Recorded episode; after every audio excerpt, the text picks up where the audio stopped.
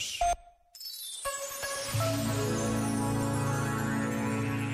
A generosidade, essa capacidade de dar sem nada pedir em troca, de nos deixarmos tocar pelo que acontece à nossa volta.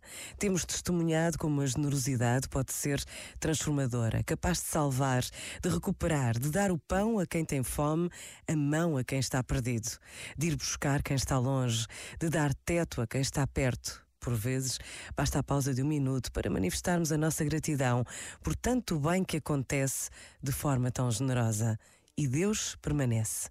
Pensa nisto e boa noite. Este momento está disponível em podcast no site e na app.